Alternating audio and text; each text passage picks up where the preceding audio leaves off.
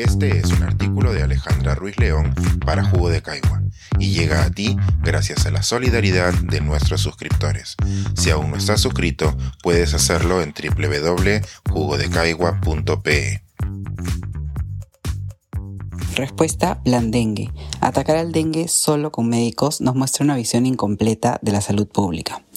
Dengue, en Perú, era el asombrado comentario de un conocido mío ante las recientes novedades sobre esta enfermedad. Para él, un ciudadano informado, el dengue era una enfermedad lejana y hasta erradicada. Él reconocía nunca haber escuchado de los brotes en regiones de la Amazonía y hasta ignoraba que el dengue fuera una de las principales preocupaciones durante el fenómeno del niño del 2017.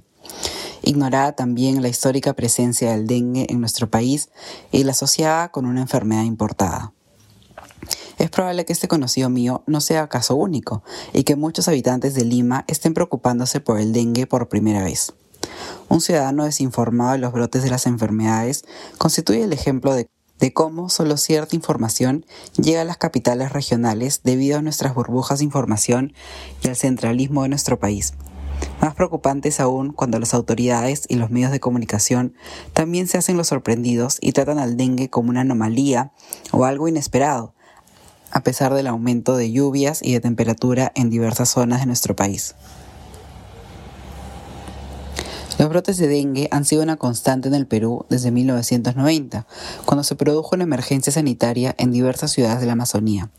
Según el artículo Primer brote de dengue documentado en la región amazónica del Perú, se calcula que durante esa epidemia más de 150.000 personas se vieron afectadas únicamente en la ciudad de Iquitos.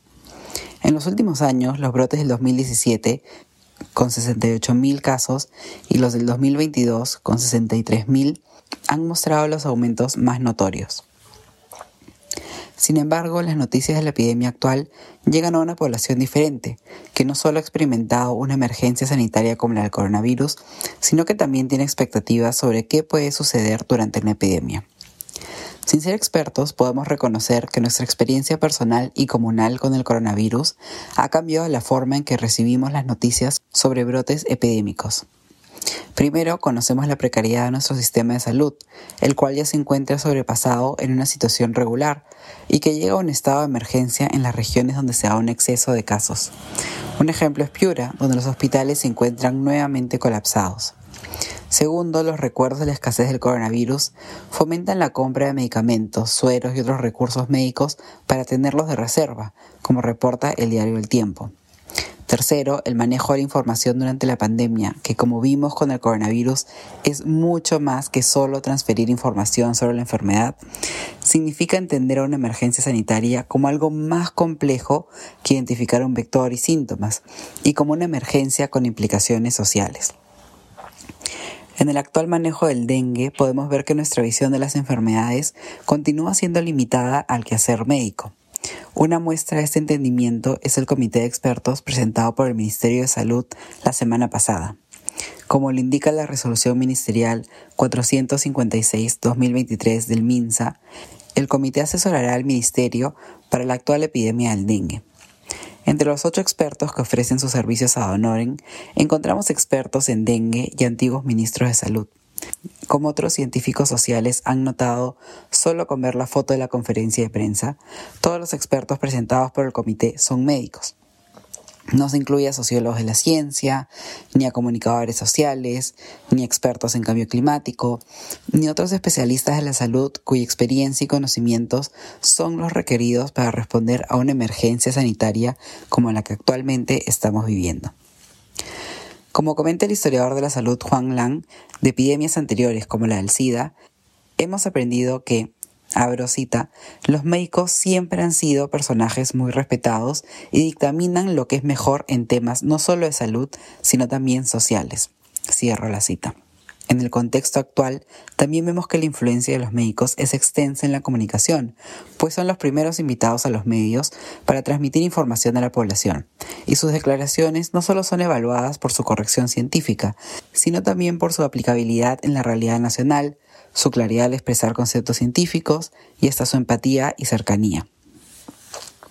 Exigir o esperar que el Ministerio de Salud invite a la mesa de decisiones a una diversidad de profesionales y experiencias más allá del médico no es un capricho de quien nos dedicamos a la parte social de la ciencia.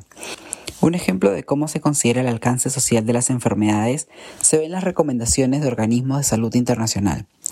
En la guía Planificación de la Movilización y Comunicación Social para la Prevención y el Control del Dengue, publicada en conjunto por la OMS y la Organización Panamericana de la Salud, se presentan 15 pasos para la prevención y control de esta enfermedad.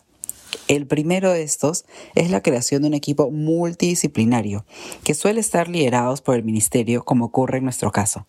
Pero como la guía recomienda, a los médicos y epidemiólogos esperables también pueden unirse entomólogos, profesionales de las ciencias sociales, trabajadores de desarrollo comunitario, agencias de publicidad o comunicación, planificadores urbanos e ingenieros hidráulicos.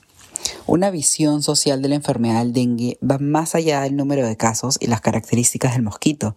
Explica por qué las medidas de prevención que los ciudadanos podamos tomar son limitadas.